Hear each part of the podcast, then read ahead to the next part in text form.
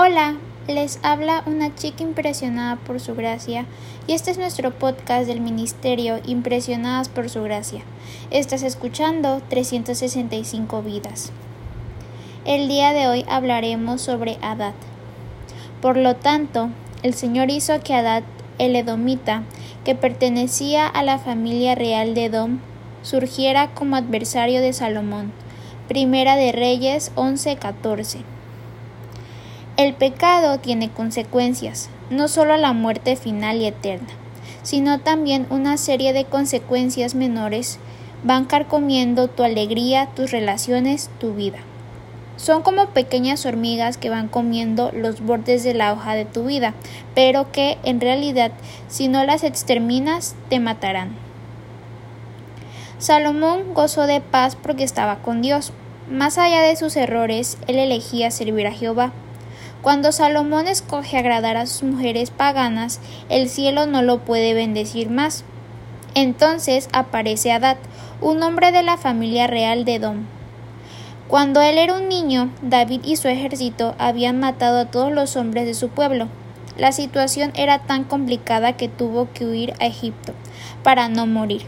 En Egipto, Adad consiguió llegar a formar parte de la familia del faraón.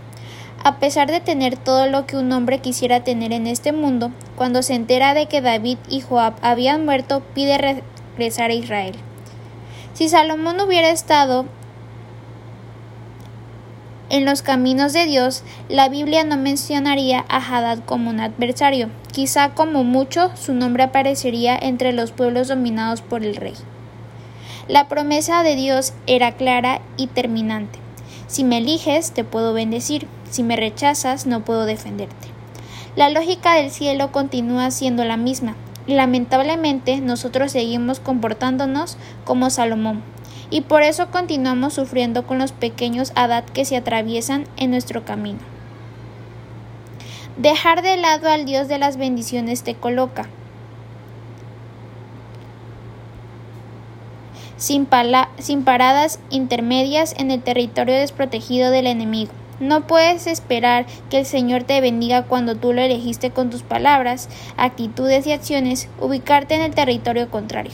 No puedes esperar que el Señor te cuide cuando tú elegiste con plena conciencia y libertad andar descuidadamente por la vida en la compañía del adversario de Dios. Gracias por escucharnos en este bello día. Nuestra oración es que Cristo vive en tu corazón por la fe y que el amor sea la raíz y el fundamento de tu vida, y a que así puedas comprender cuán ancho, largo, alto y profundo es el amor de Cristo.